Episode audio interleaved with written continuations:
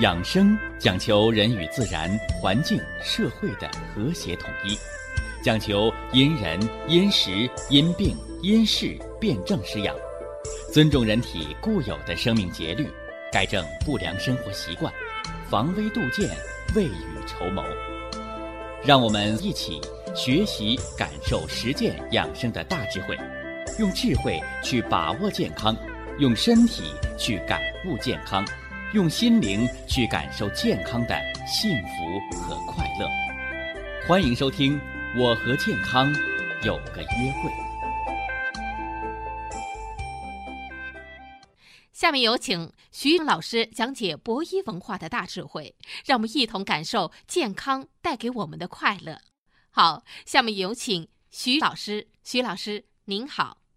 哎，主持人好。全国。各地的听众朋友们，大家好。今儿给大家说什么呢？今天呢，给大家说说春季养肝、五脏平衡，是吧？啊，说作为一个公民，啊，我们都是中国人，啊，公民呢有他的权利，是吧？有这个权利。同样，他就有他这个义务，啊，有这个义务，所以权利和义务是并行的，是吧？那同样啊，那么五脏的平衡也有他的权利，也有他的义务，是吧？我们古代的先贤先圣，我们的祖先。仰观天象，俯观人的五脏，向内看，向内看，采用内观的方法，认识了自己，认识了自我生命的奥秘。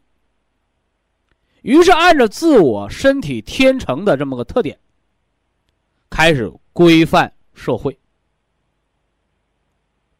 是不是？我们常给大家讲，是吧？叫父子有爱，是吧？君臣有义，啊。那么这都从哪儿来的？这些古代的，被有些人称为封建的，什么三纲五常，啊？从哪里来？都是人们。对人的生命现象的认识总结出来的，但是现在好多呢已经背离了，是吧？那儿子可以打父亲了，是吧？上了焦点访谈了，是吧？哎，大家都唾弃，是吧？派出所的人也来了，又能怎么着？啊，又能怎么着？啊，道德败坏，但问题出在哪里了？啊，问题出在父亲的身上，叫教子无方。啊，所以呢，你的儿子就会道德败坏来打你。啊，有的邻居看了说那是报应，啊，怎么说呀？说他年轻的时候就打他爹，说他老了儿子打他应该，你看。所以说，什么叫老猫炕头睡，一辈传一辈啊？啊，就在这儿。所以，但是呢。当我们看到可怜的老人被儿子打的时候，是吧？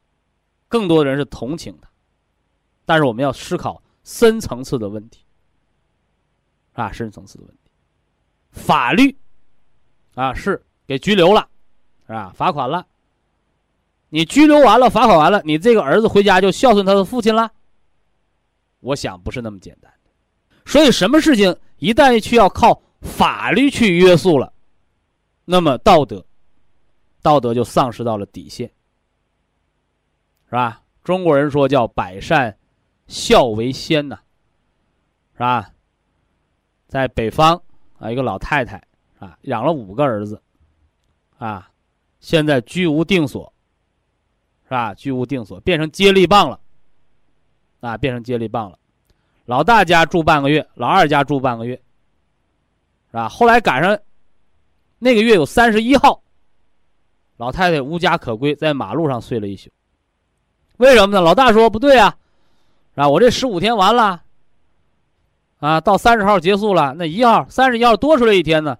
老二说不行啊，我是一号到十五号啊，那空一天怎么办？让咱妈睡马路吧，啊，百善孝为先，是吧？你靠法律约束这个，那么母子之爱、孝心之爱哪里去了？那么今天我要给大家讲，讲的是权利义务，讲的是五脏的生克，是吧？你生了他，你就一定要教育他，你不教育好，最后就会报应到你的身上。很有趣，是吧？有人说这是封建迷信，是因果。我告诉你，这就是中医的传承，是吧？种瓜得瓜，种豆得豆。父亲的身体不好，儿子好不了，传承。但可不可以改变？可以。哎，后天的调养，啊，后天的调养。所以人的身体呢，三分是先天的，啊，七分呢是后天养的。人性是本善的，但是后天你只生养了他的一个善，啊，你去用恶水去浇灌它，那么长出来的一定是恶果。现在是春三月，是养肝的季节。好多朋友说，我眼睛不好啊，我抽筋了，我掉头发了，我血压低了。这是什么？这是果，是你肝血大亏的果。那么造成这个结果的原因是谁呀？你不要认为是春天得的病，是冬天。去年冬天冬至的时候，我讲过，我说冬天不冷，夏天不热，必生温病，这是《黄帝内经》上的话。说冬天呢，若是不冷了，夏天呢也不热了。那叫发生大量的传染病、瘟疫嘛，是吧？这是天时，严寒的冬天就意味着夏日的酷暑，就合了天时，天时不让人得病，是不是？小说里边怎么说了，是吧？说天堂有路你不走，是吧？地狱无门你闯进来呀，那什么道理呀？说风调雨顺。总相宜，是吧？人造恶果最难防，是吧？说一大冬天，天天早晨起来坚持锻炼身体，练得满头大汗，是不是？回家呢还点穴按摩，按的胳膊腿啊酸疼酸疼的，美名其曰我在养生。我说你养的是哪家的生？中医养生说，冬季封藏之术。冬季无扰乎阳，你给我折腾的大汗淋漓，你拼命的点穴按摩，是不是啊？点灯熬油，是吧？大量吃激素。冬日不藏精，春日必得痿病。这个痿就是筋的萎缩，怎么样？这回你找着你病根了吗？哎，所以不是不报，啊，时辰没到，是不是？好多人说了，说我感觉身体很不舒服了，我检查，大夫没照出来瘤子。哎，于是自己安慰我没病。过了半年之后再检查，恶性肿瘤。说当初医生说没有啊，不是没有，是没看着。CT 核磁，它能看到的是有形之物，它看不到毒血，它也看不着淤血，甚至连动脉硬化都看不着。等到看着了，形成了。所以博弈文化告诉大家，相信自己的感觉，不要过分的依赖于高科技的仪器。越是高科技的，越是靠不住，是不是？我看了一个电影，是吧？说什么呢？说两军呢搞军事演习，是吧？说对方啊这红方和蓝方打嘛，啊，说马上蓝方就要取胜了，结果呢，那个红方特种兵进入什么呢？空军基地，用蓝军的空军把蓝军的指挥部给炸掉了。为什么呢？因为他控制电脑了，他控制仪器了，是吧？仪器不认人的。让怎么办就怎么办，自己人杀了自己人。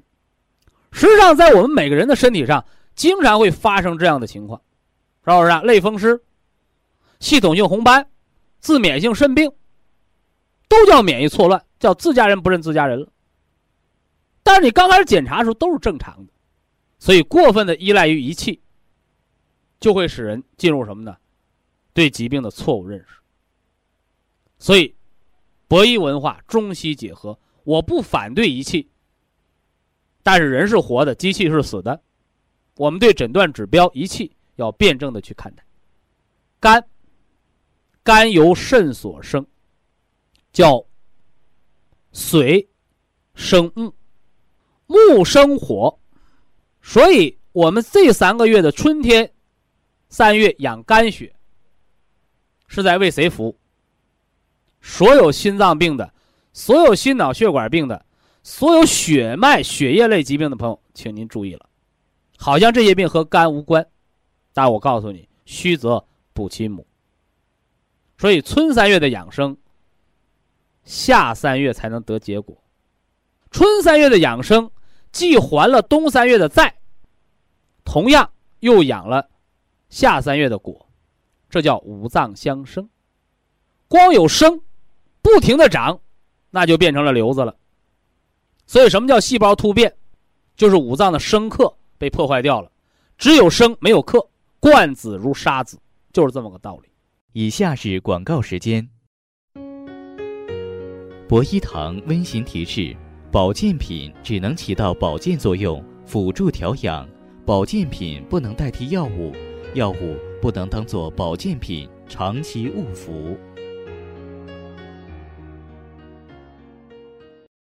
春三月养肝，有位这个盘锦的是吧？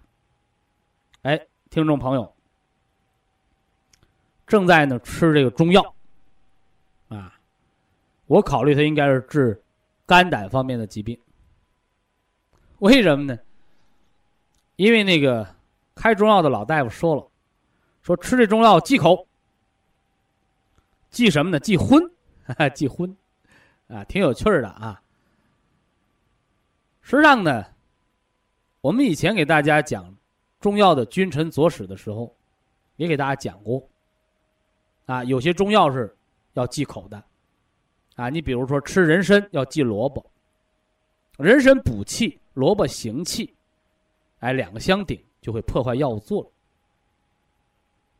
另外呢，吃中药要忌口，你比如说，我们吃补益脾胃的中药就要忌生冷辛辣。但大家还要知道，不是药忌口，是人病忌口。你本身脾胃就虚寒，越寒你越吃凉的，你不等于越冷越吃冰棍儿吗？虚，虚则遇火则火，遇寒则寒，你还吃辛辣的，不就产生了虚火吗？所以呀，中药忌口，除了药物之间的拮抗之外，本身不是药忌口，而是病忌口。那什么样的病人忌荤呢？实际上没有。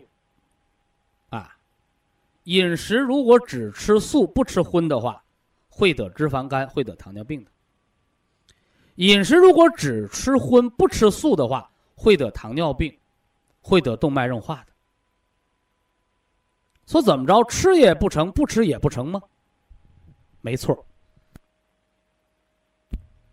实际上真正的健康饮食，追求的绝对不应该是吃什么不吃什么，追求的是一种平衡。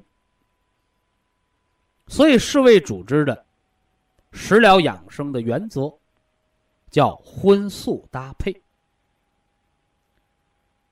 在古时养生啊，人到六十岁之前是不让吃肉的，是不让喝酒的。所以年轻人吃酒喝肉那是不良少年，啊。而唯独呢，到了六十岁之后，人到老年，气血亏虚，才有资格吃肉来补一补，才有资格吃酒。来培固一下阳气，来舒筋活血。但是我们看看现代人呢，是年轻的时候胡吃海造，吃出糖尿病，吃出脂肪肝了。到老了呢，一下子忌了，不吃肉，不喝酒，到后来反而得了脑萎缩，是不是？所以这一点大家一定要清楚。啊，人是离不开肉的。越到老年，实际上越缺，啊，越缺。所以忌荤，这提法很有趣儿啊。就像那个医生说，胆囊炎的人忌鸡蛋，为啥不让吃？吃了疼。为啥吃了会疼啊？因为吃了分泌胆汁儿啊，胆汁淤阻，它不就疼吗？那不吃不分泌，不吃就堵死了，到时候开刀割掉。所以我让大家胆囊炎吃鸡蛋，我不是明知山有虎，偏向虎山行，我是让你吃，叫原汤化原食。你的胆结石是你的胆汁儿当中的胆固醇浓缩结晶而成，钙化了。原汤化原食啊，你只有用你的胆汁儿，新鲜的胆汁儿，才能把那结石大石化小，小石化了。才能把它排出去。你要不吃了呢，反而呢，结石就梗在那儿，甚至淤积的胆囊的胆汁儿没有更新，结石还会长大。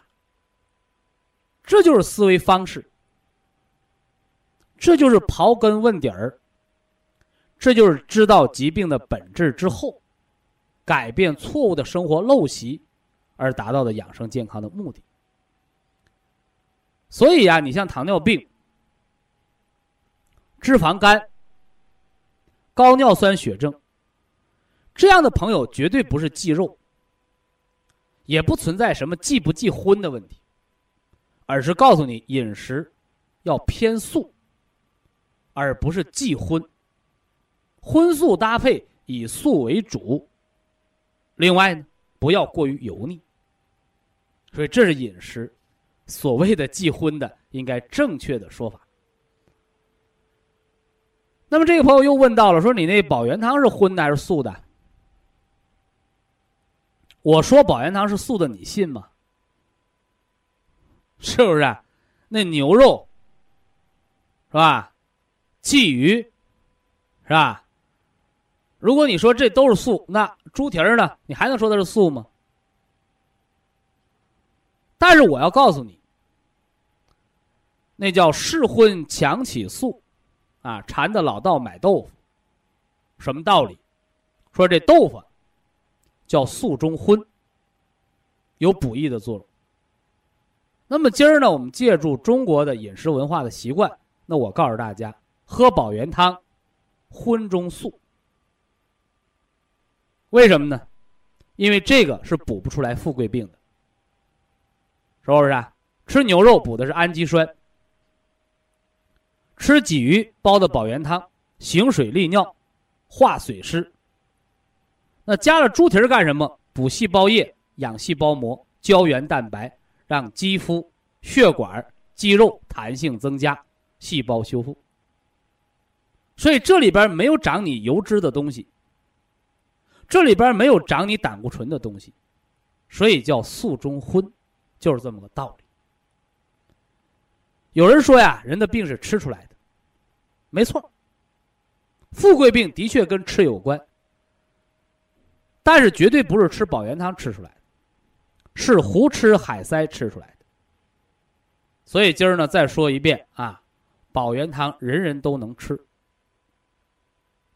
吃中药的能吃，吃西药的也能吃。因为如果人没了元气，中药西药都不灵。因为如果人元气大亏，中药西药都中毒，所以保元汤和任何药物不打架。不打架不一定就成朋友，所以我要求保元汤不能往里加中药，是吧？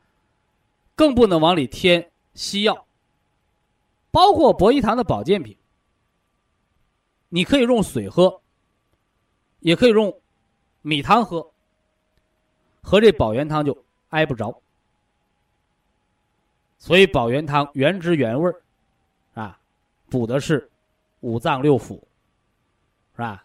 补的是元气之阴血，所以在使用上。啊，不要和任何药物和保健品掺到一起，是吧？你把它隔开了时间，啊，这大家注意就得了。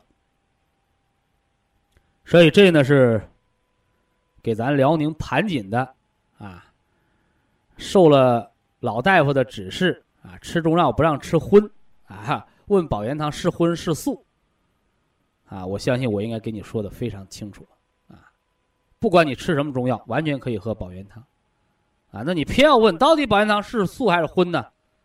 豆腐叫荤，素中荤，啊，那保元汤呢叫荤中素，因为它不需要你消化，啊，百分百被人体所吸收，不增加五脏的负担，反可补益五脏，啊，补而不生富贵病，补而不上火，因为它养的是阴血，补而不呆滞。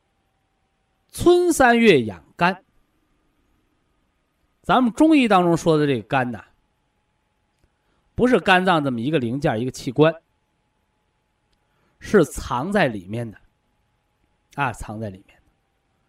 我把它叫肝系统。那肝脏的这个系统，它和我们的生命，和我们的健康，都有着怎样的关系呢？我就从头到脚给大家说吧。首先说呀，说人的头发，头发的多和少是由肝血所决定的。肝血亏的人，他掉头发，他谢顶，他斑秃。所以肝血亏的人，你要吃绿柔肝，你的斑秃就能长头发，是吧？你头发少的，他头发就变得茂密。你头发细的，它也能逐渐长粗；你头发爱分叉的，它也能都能长好。这叫发为血瘀，啊，血瘀是一味中药。肝藏着血，血流啊流在血脉当中，经脉、经络，经者是气血大的通道，是吧？十二条正经、任督二脉，这叫经。那络呢？络是气血小的通道。那么头发，就是比络脉可能还要细，叫血瘀，啊，血流不到头发上，但血瘀复出来才能长头发，啊，这是肝血所养。说完了头发，说眼睛，啊，所以现在好多眼科的医生，啊，跟他的病人讲，啊，人的眼睛不好，一定肝有毛病。所以好多呀，常年在五官科治不好的病，这样的病人知道到消化内科去看肝了，知道到心脑血管病科去看眼底了，哈哈，这是得益于博医文化啊，得益于人生百病根五脏的道理。所以说，眼病的朋友，一要看肝，二要呢看心脑血管。反过来。我们再说心脑血管，现在比较时髦的病叫动脉硬化，老人有，年轻人也开始有了。那博弈论坛上说了，说人生百病根五脏。那么动脉硬化这个病，它是哪个脏器的病呢？血管弹性变差，是肝脏上的毛病。因为血管是肌肉，能扩张能收缩，叫能屈能伸。目主曲直嘛，那么动脉硬化不光是血管弹性，它还包括什么呢？还包括动脉粥样硬化的血栓、油脂啊，那这谁的毛病啊？哎，我说了，这叫湿。脾不能化湿，则痰蒙心窍。所以痰湿在血管里，是动脉粥样硬化的血栓，这又跟脾有关。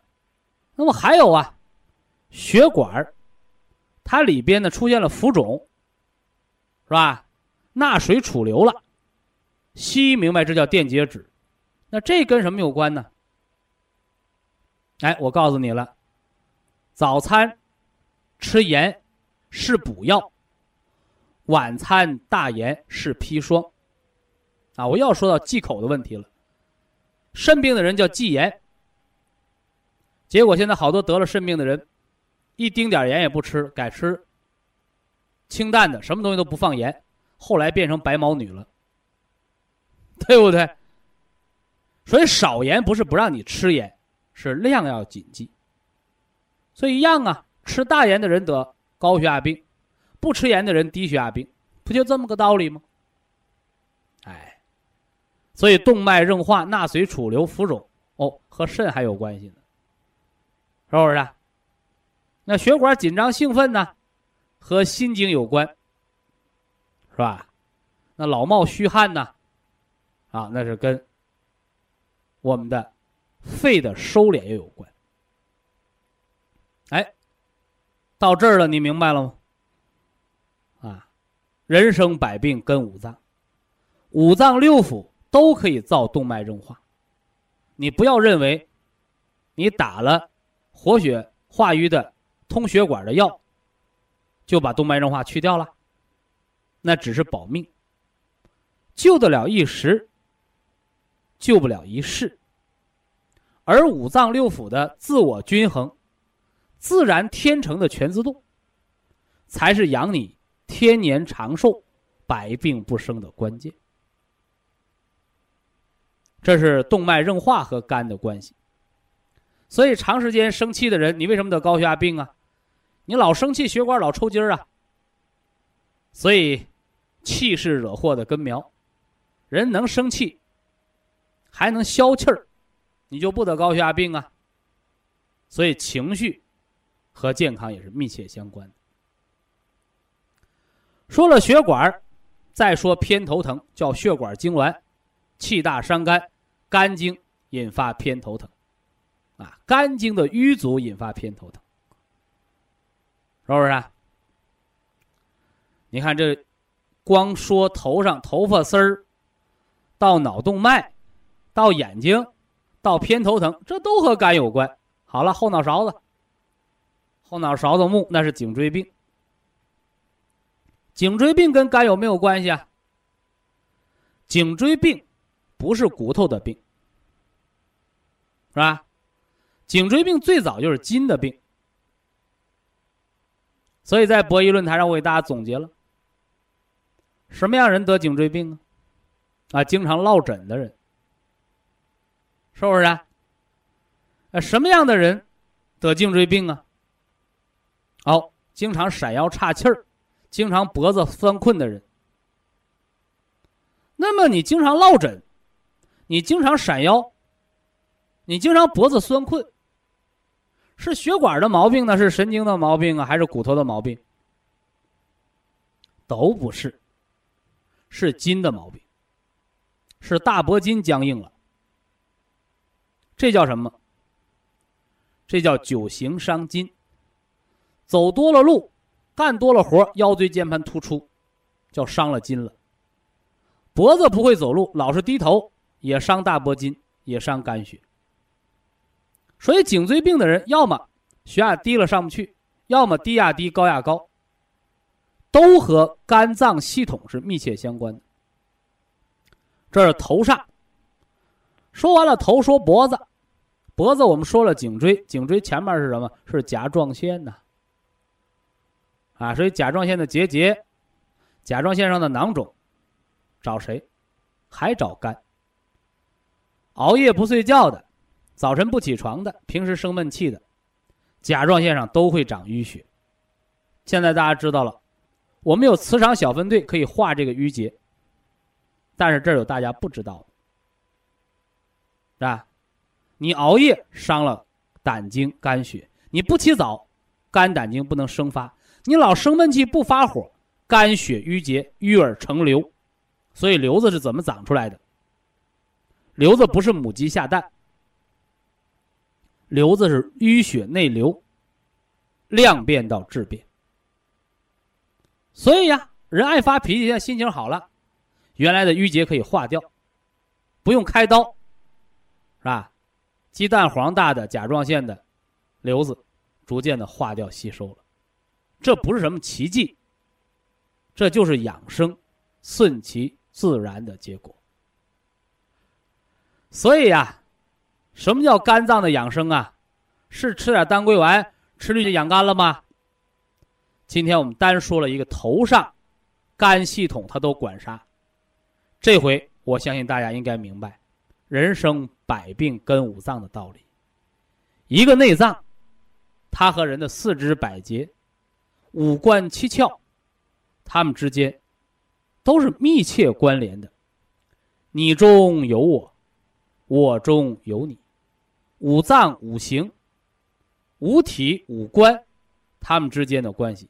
就是这样的一个五行的平衡过程，所以养生很复杂，你把它学懂了，你入了门它很有趣。所以养生有道，文化先行，明白了文化，再做方法的时候你就不含糊了，是不是啊？遇到现象的变化，你就不糊涂了啊，只此而已。以下是广告时间。博一堂温馨提示：保健品只能起到保健作用，辅助调养；保健品不能代替药物，药物不能当做保健品长期误服。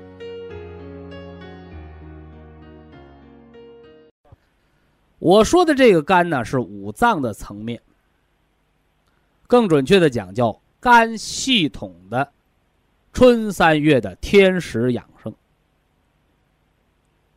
那么现在啊，我们有好多听众朋友在学习，在实践博医养生疗法，有的在喝保元汤，是吧？有的朋友已经进入了五脏的调节期，是吧？在养肝肾，或者呢，在养心脾，是吧？那目前呢，尚没有达到完全的天人合一。说我就靠吃饭睡觉，是吧？我任码保健品都不吃，我只喝保元汤，我就长命百岁、颐养天年了。那这个第四状态叫五脏六腑全自动的状态，是吧？你什么保健品，你什么药都不用吃，哎，你就靠什么呢？顺应天时，饮食有节，啊，心情愉快。你就可以实现健康长寿，这也是我们博医文化养生追求的养生的终极目的，叫第四状态，是吧？那不少朋友也问了，说我呀，快达到这个状态了，是吧？说我达到第四状态之后，是吧？我保元汤想喝一辈子，中不中啊？啊，这个可以，啊，虫草酒呢也可以呀，是不是？啊？是不是？哎所以啊，博医养生文化，生命一共存在四种状态。我们好多老听众、老朋友已经能把握这个选择的方案了，是吧？那对于我们刚刚入门的啊，博医养生文化的新学员啊，有的还不能对号入座。那下面呢，我们就把生命养生的啊四个阶段。啊，四种生命状态，给大家呢，来啰嗦啰嗦。生命健康最糟糕的状态，就是什么呢？就是百药不灵的状态，是吧？你高血压病的，联合用药，血压控制不住，百药不灵，要得中风啊。糖尿病打降糖药，啊，吃降糖药降不下来血糖。打胰岛素都打到五十个单位，血糖还不稳，这个也叫百药不灵的状态，是不是？这高血压、糖尿病说过了，那么低血压病的六十九十的血压，也叫百药不灵的状态。所以这样的低血压病人，你吃补药是补不上血的，而只有把元气养足了，你的脾胃才能生化气血。还有呢，昨天那个西安的啊，那个老姐姐问的，是不是啊？啊，乳腺肿瘤放化疗，白细胞啊都低到两千了，是吧？淋巴细胞也受损了，所以这样的人也是百药不灵的状态啊。所以什么叫百药不灵的状态？哎，就是以前我们给大家说过的，叫半条命。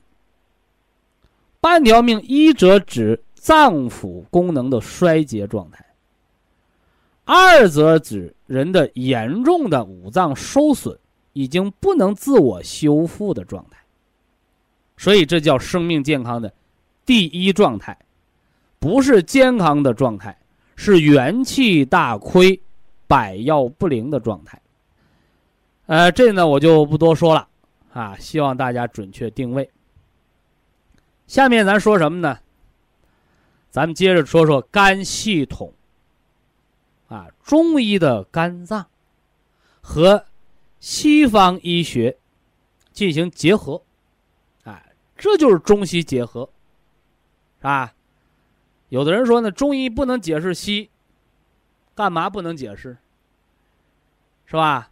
那英语都能翻译成汉话，那中文也能译成英语。是不是啊？连那个《本草纲目》都翻译成了一百六十个国家的文字，咋中医和西医就不能结合、不能对译呢？所以说不能的人，只能说明你见识有限；说能的人，我们要辩证的去论证。啊，我说的也不一定是百分之百是对的。什么叫论坛呢？哎，咱们论一论，咱们分析分析，合理的、科学的我们采纳，不足的我们改进提高，是不是？啊？所以天底下没有什么东西是一成不变的，啊，你包括骨缺血，原来说是缺钙，现在明白了是肾精不足了；糖尿病原来认为尿糖高就是糖尿病，现在。得看血糖，还得看糖化血红蛋白，而且血糖高的、糖化血红蛋白的，后来也摘掉了糖尿病的帽子。那么事实证明，糖尿病是代谢类疾病，是脏腑失调类病症。所以呀，事隔三日，当刮目相看。什么意思？你如果用不变的眼光。去看待变化的事物，那是刻舟求剑，是墨守成规，是倒退，是落后。而如果你用发展的眼光去看待变化的事物，那叫与时俱进，是不是啊？哎，那才叫什么呢？发展啊，那才叫智慧。才叫科技，所以我希望我们所有的听众朋友，咱们的天下博弈有缘人，要做智慧的养生的人，啊，还不要墨守成规啊。所以糖尿病的一期和二期，啊，一型和二型已经不够了，是不是？啊？因为第三型的糖尿病胰岛素抵抗。是现在世界卫生组织还没分的型，但是我们博弈文化、博弈智慧，已经提前把它什么呢？哦，预计出来，啊，相信随着科学家们的研讨，将来这第三型糖尿病是要分出来的，是不是？我们先做个预言，啊，管它对错呢，啊，呃，咱们把头上头上的头发和肝血的关系。啊，人的眼睛和肝血的关系，人那个脑血管的这个痉挛、偏头疼，跟这个肝血的关系，我们都给大家一一做了分析了，啊，因为咱们这个博弈论坛呢，是给普通的大众来学习的养生文化，所以有时候呢，哎，就得什么呢？磨到点儿。我讲一遍，那大学生肯定听会了。你给老哥哥老姐姐一张嘴就忘了怎么说话的人，拿起笔来就忘了字儿，甚至连自己的闺女、儿子电话号码都记不全的人，你说一遍让他记得住，你那是糊弄人的啊！所以呢，可能呢要反复强调啊，目的就是加深印象啊，增加记忆。啊让大家呢，来领会它，了解它，来运用它啊。所以呀，脱头发啊，脱头发是肝血不足了。你的元气不足的，先补元气；补足了元气的，要吃绿色来养肝血。那有的朋友说了，我白头发，现在喝保元汤吃。富仁康变黑了，这个是不是我肝血好了呢？啊，这就等于啊，你看着姑娘喊儿子，看着儿子喊姑娘，是吧？张冠李戴了，头发由白变黑，是肾精培固了。所以说，你看那有的老哥哥老姐姐满头白发，哎，眼睛不老花那什么道理啊？哎，就是他的肾精不足，肝血尚可，是吧？五脏已经不平衡了。那这样的人，你要重点的养肾，而不是养肝啊。这大家要分得清啊。所以头发的黑与白是和我们的肾精有关。那小孩儿呢，黄毛啊。啊，那也都是肾精不足的，啊，可以补元气，啊，可以补元气，啊。人上了年纪，到中年了，还满头黄发呢，是吧？啊，这个就应该养肾精了，这黑白多少枯黄说完了，哎，头发的毛躁，有的头发老分叉，是不是啊？老干枯，没有柔，不滋润。这样的人容易得肺结核，容易得哮喘，容易得慢支，还容易得白癜风、牛皮癣、皮肤病。那叫肺不能滋润皮毛。说那要吃什么呢？那个要喝虫草酒，吃虫草而润肺。啊，元气不足的一定要先补元气。你看，就五脏的辩证是元气足了。才要疗五脏的，你元气还没补足呢，是没资格来论五脏的，啊，这一点大家要把它领会好，啊。那么眼睛的视力由肝血所主，而眼睛的神呢，哎，是由我们的心神所主，是不是？啊？这眼皮它还分上下，上眼皮呢？由肾所主，所以早晨起床肿眼泡的，要熬玉米须子水喝，那是肾有积水了。那平时呢，下眼泡眼袋挺大的，那是脾虚，要吃金色养脾，平时要少吃饭，适当的运动，化脾湿，不然是要长湿疹的。这是眼睛。往下说哪儿了？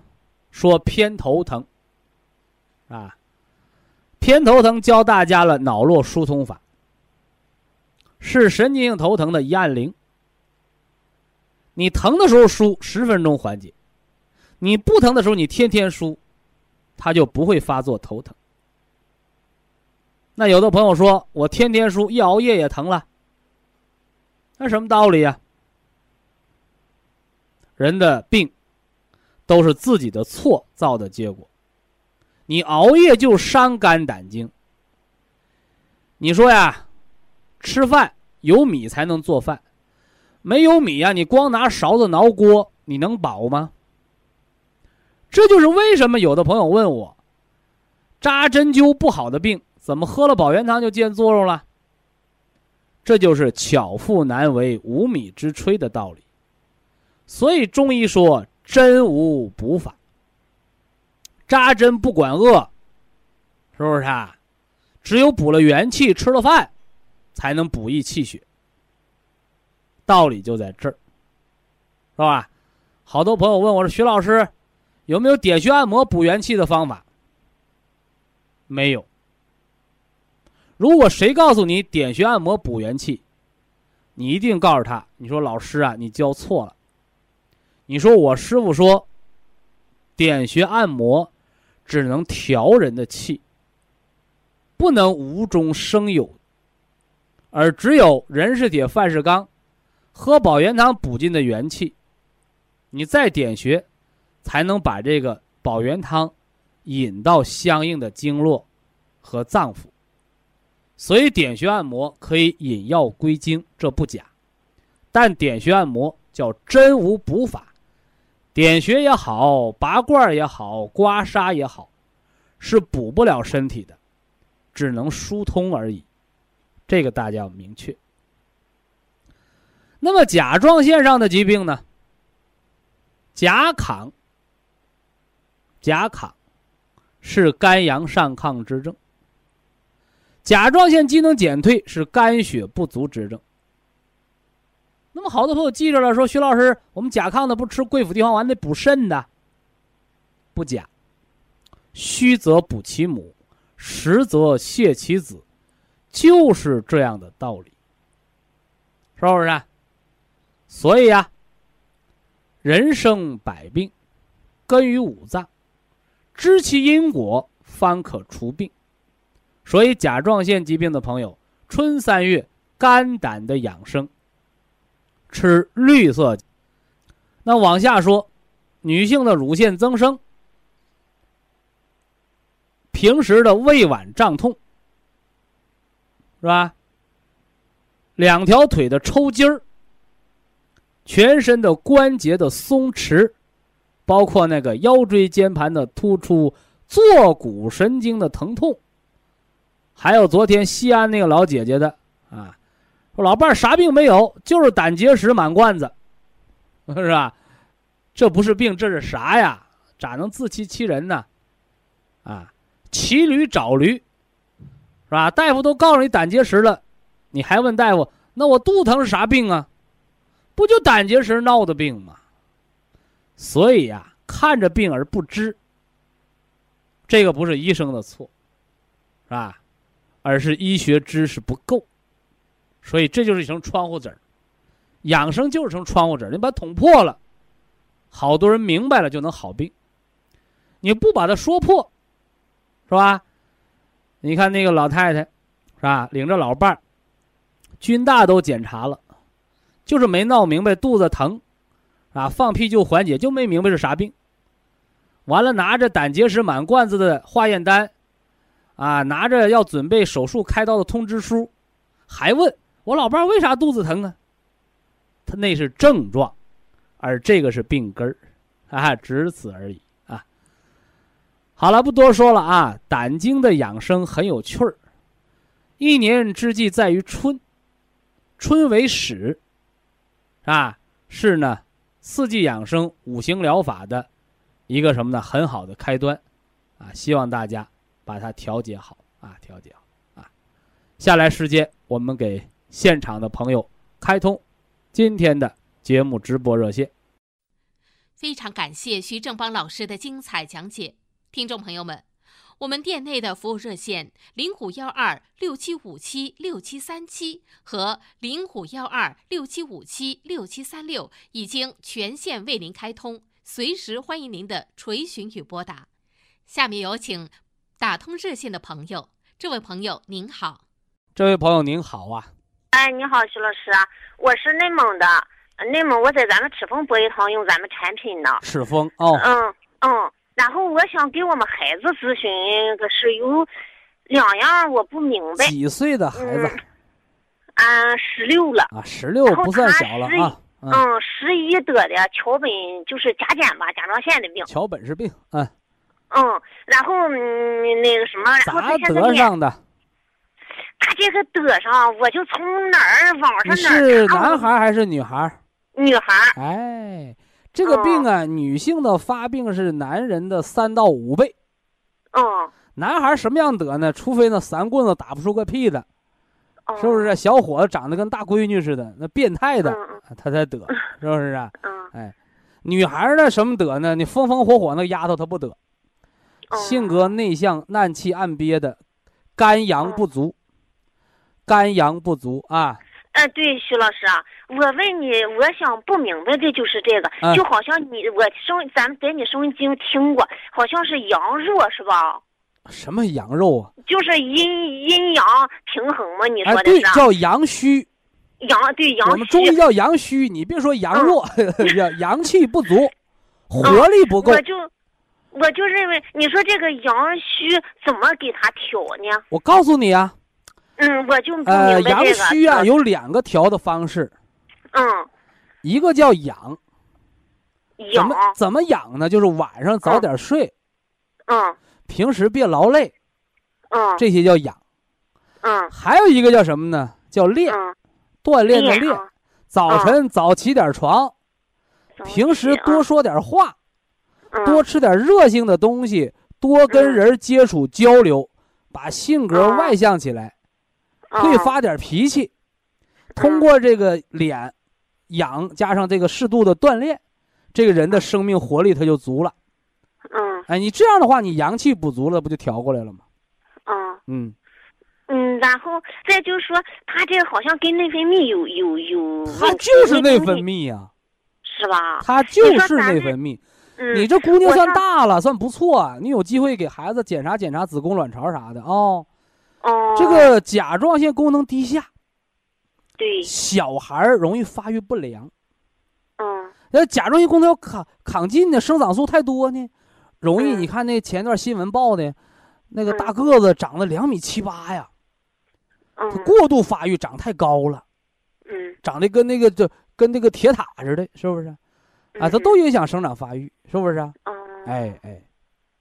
我想在咱博医堂用那个，就是那个调内分泌的一个产品吧。后来，博医堂哪有调内分泌的？你可可别给我乱扣帽子。不是，博医堂那个是啥？是补微量元素的。哦。叫什么呢？叫硒酵母咀嚼片。说明书上明明白白写着，国家级保健食品，针对的就是微量元素 C 缺乏的人群。你甲减的就能吃，嗯，吃那那叫叫平时吃个六粒儿啊，啊，康复三个月之后吃四粒儿啊，是吧？这就可以了，哎，就吃这个。不过徐老师，咱们产品真不错，我现在用咱们的产品啊，代替着医院给我吃的那个药。优甲乐嘛，医院得给开优甲乐，嗯。他让我终身吃，后来他给我调到四分之一，嗯，我就没听大夫的，我就吃咱们的。普参康跟保元汤，然后只不过咱们这产品我也不知怎么回事，还驴这个数值可是下去了，可是你看啊，你这个人呢说话很有意思啊，拍着胸脯说，咬着牙说，我就不听大夫的，你咋不听大夫的了？人家给药一粒药都减到四分之一了，别说你，就是小学生都明白，那人家吃四个包子饱了，我吃一个包子，你说我吃多了？就你那四分之一片吃不吃有啥意思啊？你药片没吃，你保健调好的，说明你保健的就对路子了呗。对对对，合理啊，不用吃一辈子药，听着没有？你就你，因为你这个闺女啊，就是啥呢？阳气虚，你把你这闺女啊，逐渐的当儿子养。嗯。没事锻炼锻炼她，多闯试闯试，是不是？嗯。别睡懒觉，晚上也别熬夜。嗯。哎，完了之后呢，吃点热东西，忌寒凉。哎，多跟人交流，人多地方多去，人少地方少待，别让这人抑郁了就行啊。哦，哎，就是肝血不足。徐老师啊，他那个你说甲状腺抗体白白蛋白抗体那个高说明不了啥五百，说明不了那个哎医院也说不让我管这个事啊，对呀、这你看看，个。你看看，你偏让我给那个医院大夫当鹦鹉学舌，我俺俩吃咱偏你，俺俩偏说一样的哦，暗号对上了，这就管事儿了。哦，那个这个呀，就是你那个嗯甲状腺抗体蛋白、免疫抗体蛋白这个啊，嗯，等你孩子恢复正常个半年以上，这就阴性了，就正常了。哦，你不是不管它，过一段它就正常了。哦哎，就是你说咱们这产品叫叫什么来？六六之四的，你说加减能西？酵母咀嚼片儿，嗯，举，西石头的石加个东南西北的西，嗯嗯西嗯，酵母咀嚼片。完了，你啊行那个孩子平时行，嗯，你给他吃喝点无籽粉，是不是啊？无都无籽粉，无籽粉吗，哦，哎。嗯，嗯，无籽粉那啥，就是我还管抽筋儿的问你个事，啊，你说你说白癜风应该怎么治呢？我原先听你的讲座白癜风不会治，我不会。就治不了那个是吧？呃，不是不是治不了，我刚才谦虚一下 啊，嗯就是白癜风这个病，嗯你治它非常受罪。哦，白癜风是啥呢？咱们中国人他是他不是白种人，他是黄种人，是吧？嗯嗯嗯，那个皮肤里边有黑色素，嗯当你因为情志失调，就出现黑色素缺失了，完嗯嘣儿这地方不就白了吗？哦，怎么治呢？大夫都是把这个白地方给你弄破了，拿酸烧啊，或者拿灯烤，或者给你破坏它，让它落疤嗯。它一修复的时候，黑细胞就造出来了。白癜风这个病对人本身没有任何伤害，除了难嗯看之外，对不对？但是你这些治疗方法，什么激素啊、激光啊、什么药啊、硫酸，你这东西都伤身体。你治一个没有伤的病，你就像人说嗯，你为什么打人？为什么给人打死了？说他骂我，骂你嗯疼还是你给人杀了疼？就这个病对人没伤害，我为什么说我不能，我不会治这个病呢？因为我嗯不想让病人因为难看而受伤害。但你说我哦心理负担太严重了，我就怕这嗯难看，我怎么办？那我就给个小方法，你那嗯白的地方，你没事儿拿那个嗯新鲜的姜蹭一蹭也就得了。完了之后呢，把这个睡眠调好，嗯，皮肤的免疫力和肺脏有关，把心情调好。哎嗯嗯，你你你这个白癜风将来都能好。是啊，哎哦，那个精神嗯压力大的，你看没看电视有个大导演，嗯浑身长都白癜风，嗯不比你有钱呐？